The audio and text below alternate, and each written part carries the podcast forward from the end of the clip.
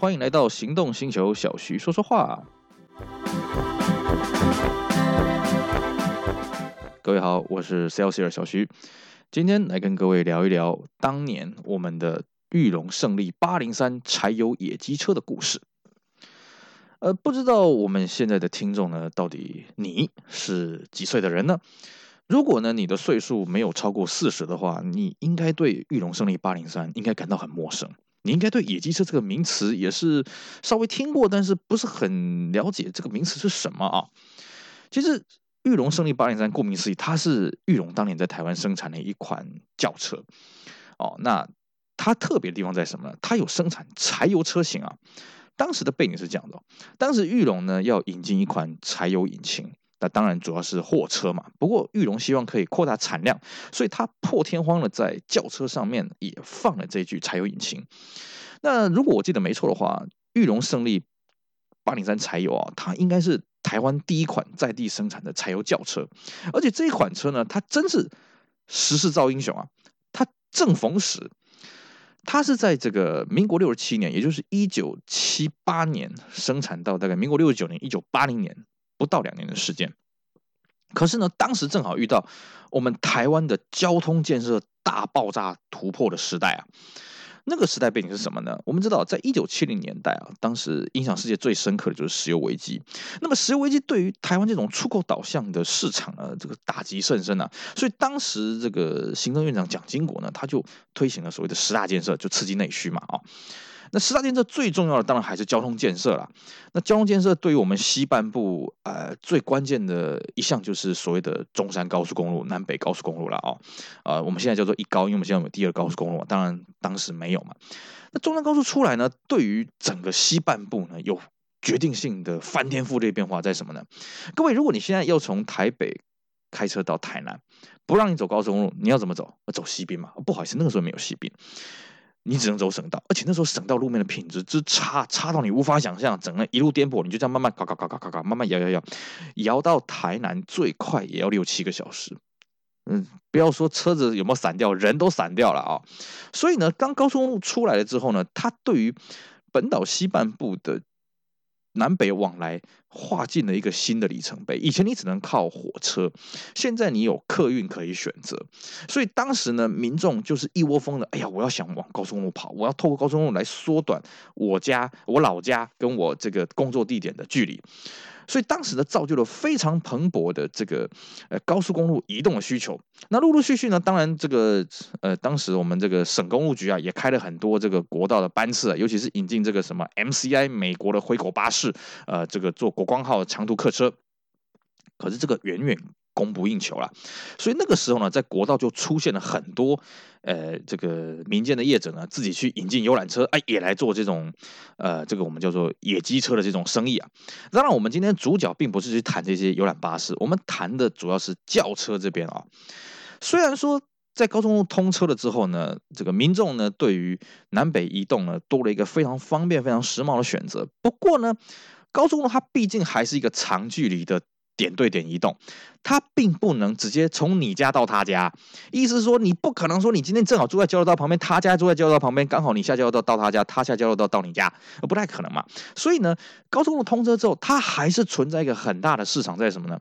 你如何从你家到客运站，或者说你如何从客运站到你家的这段这段距离，这段移动的这个这个路程嘛啊，或者说你如何从客运站到风景景点？啊，到你想要去的地方，这一段短途的接驳，哎，这个时候就是因为高速公路它带来了很多要回乡的人的这个人流量，所以呢，乡下它当地的接驳不足，那自然就刺激了民间自自己哎开始发展出这种呃违规揽客的这种事情，因为很简单嘛，一个小乡镇啊，可能它。一个假日可能就两千个回乡子子弟吧，那你现在高速公路通车，可能就是两万个了。你当地不可能忽然暴增十倍的计程车出来嘛，对不对？你不可能暴增十倍的公车出来嘛，那怎么办呢？人家还是要回家，而且是短时间之内，我一定要从这个车站回到我家，然后可能礼拜天我再从我家去到车站嘛。所以这个时候呢，就兴起了这这块市场，那自然就有很多白牌的这个计程车进入了。那当时正好裕隆又生产这款柴油轿车，所以呢，大家纷纷选择这台车来当这个所谓的白牌车。那这个白牌车呢，它当然不只说啊、我只做从你家啊、到这个你家附近车站这种生意了啊、哦，它还肩负着什么呢？有一些人他觉得说，哎呀，我我干嘛去跟人家客运人挤人啊？各位啊，你现在去买客运车票啊，你现在买火车票很简单嘛，你可以上网订，你也可以到旁边的便利商店啊，直接那个什么什么什么那个那个电子平台直接订订就好了嘛啊。以前不是啊，以前你要买车票是什么？麻烦你自己自己滚过去车站那边排队啊。啊，或者是偶尔有些地方会有什么代售点，你就去那边裹棉被去排队吧，那是很痛苦的事情啊。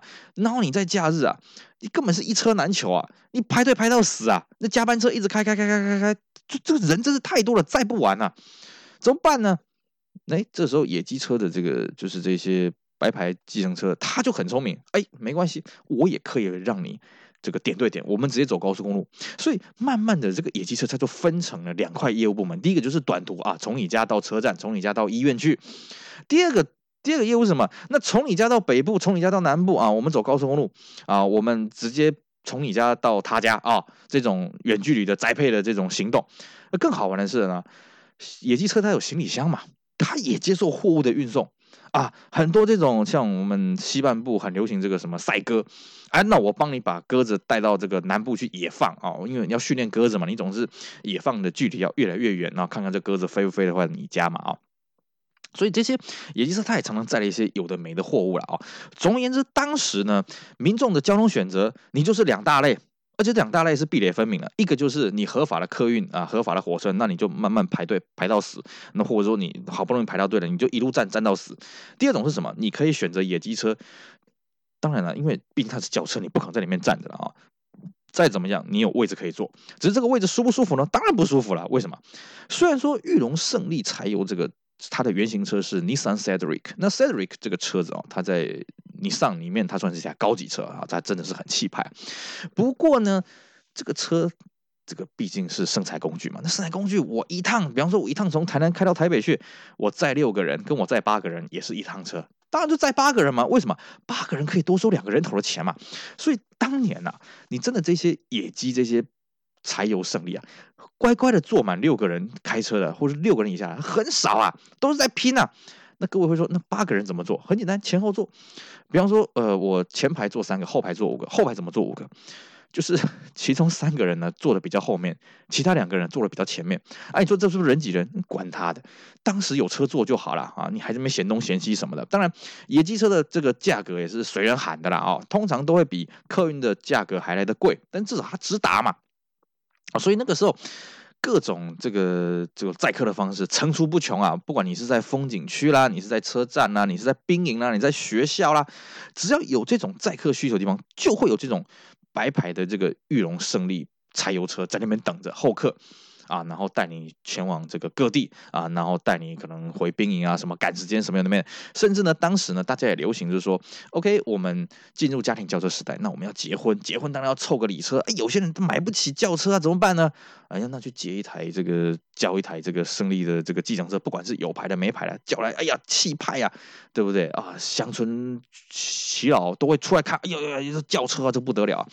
所以那个时候，其实野鸡车啊，在台湾是到处可见，遍地开花了。那你说为什么政府不管？政府他管不了，为什么？好，你真的把这些野鸡车给灭了？请问一下，这些民众怎么办？走路啊，啊，跑步啊，不可能嘛。所以政府对当时也是睁一只眼闭一只眼的。更重要是，政府他当时他要管管理的，反而是国道上面的这些呃这个野鸡车啊，这些野鸡游览车啊。为什么呢？因为这些野鸡游览车它一样嘛。他为了要抢时间、抢效率，所以他一定超速啊，他一定给你超载，然后呢，常常发生重大伤亡的事故。那政府那时候祭出铁腕啊，他就是呢，好吧，我就抓到就开始罚，啊罚这些业者也不怕，他们说大爷我就不缴，你想怎样？后来政府想破头啊，不然这样好了，那我们直接把你收编啊，直接把你变成正规军行不行？于是呢，政府就真的就把这些野鸡车全部收编到国道客运里面去了。结果才收编没两天，开始。事故频发一样啊，你只是帮他换个涂装、换个标志、换个 logo，他开车方式还是一样，开开车的思维还是一样嘛，是不是？就是要冲，就是要抢快，哎，越我开的越快呢，我我生意越好，我这个载的人越多啊，我赚的钱越多所以呢，层出不穷啊。所以政府在管这个游览车、这个这个野鸡车这个部分，算是得到了非常严重的反效果。他就更不敢去管理这些白牌计程车了，他就更不敢管这些野鸡轿车了啊。反过来呢，对民间来讲，哎，这个野鸡轿车一本万利啊，真的。当时一台玉龙这个胜利一台车多少钱呢？哦，柴油的啊，我们看当年的报价呢是这个新台币三十五万。而当你现在三十五万，你在台湾你要买一个什么最便宜的车，我看也是买不到了啊。当时三十五万算是很大一笔钱，可是呢，我们简单的一个数学跟各位算一下啊。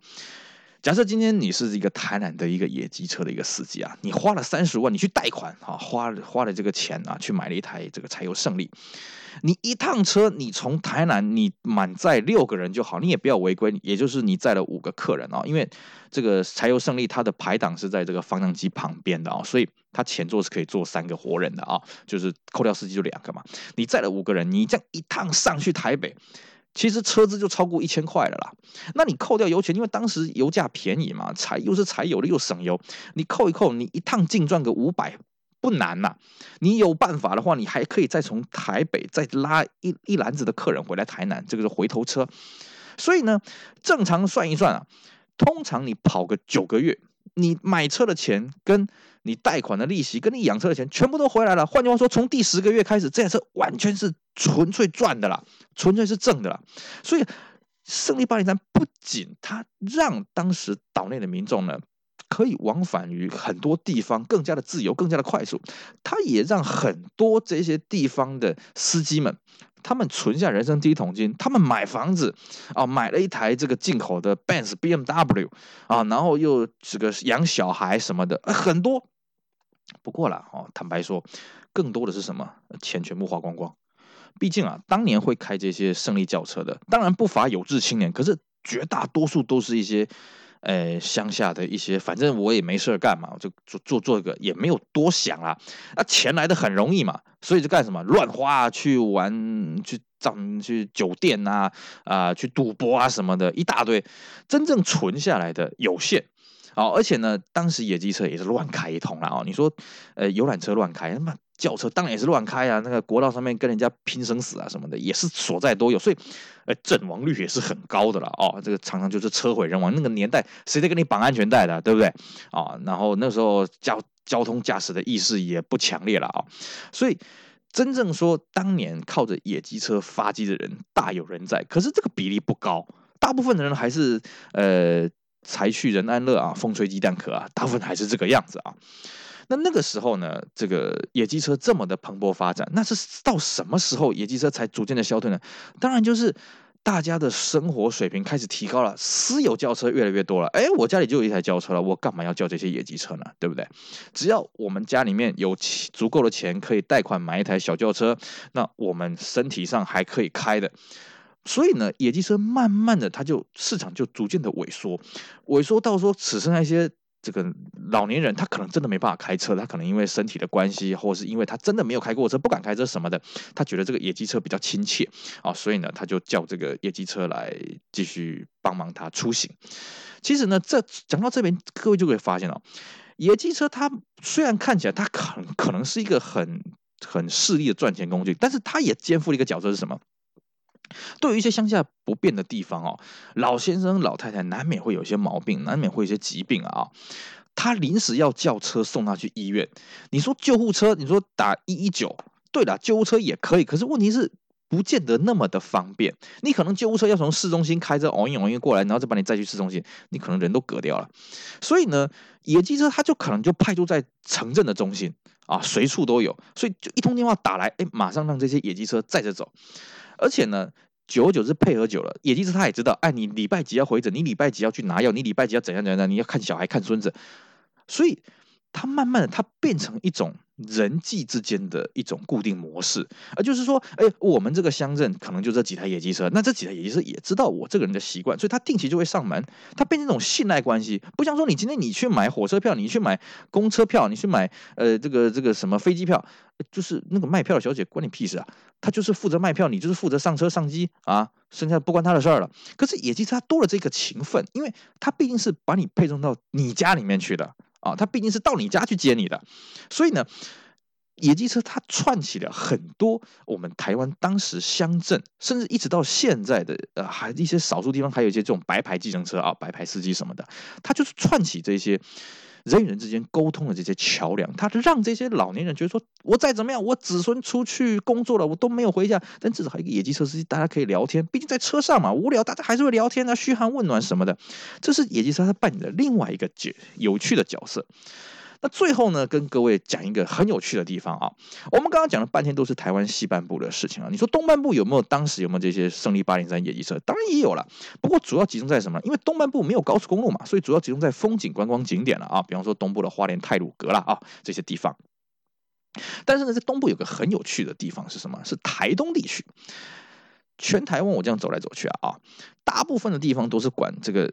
柴油胜利八零三叫做野鸡车，对不起，只有台东地区它不叫野鸡车，它叫什么？叫波抓掐哦，闽南话翻成中文叫什么？报纸车。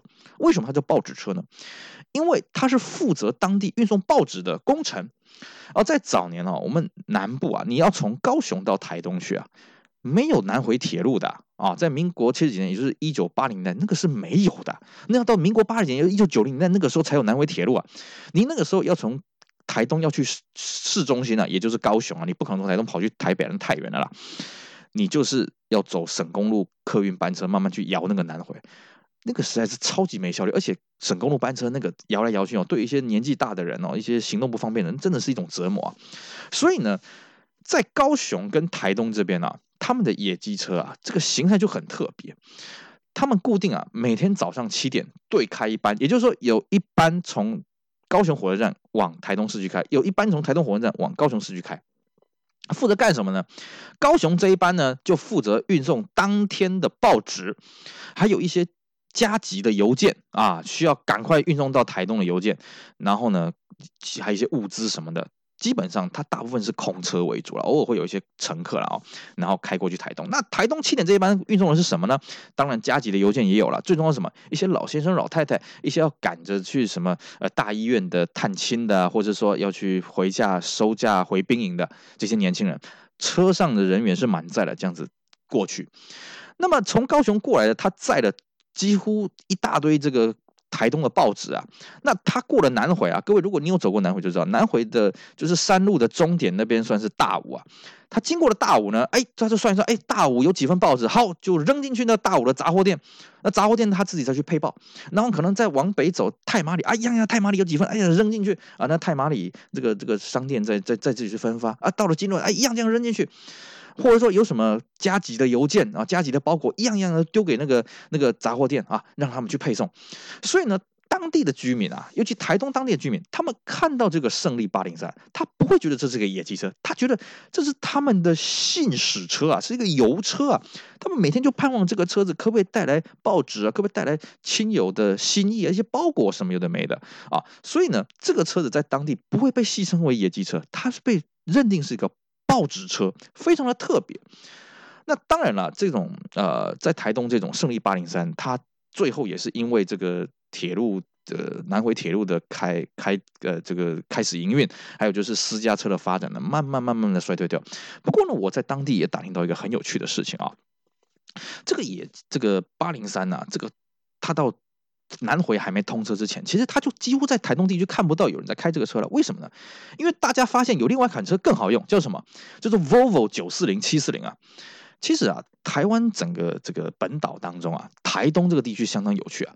它曾经有 Saab 跟 Volvo 经销商存在好一段时间呢、当地的 Volvo 算是很生根，所以你现在去台东，你还可以看到很多老的 Volvo 在路上跑。那么。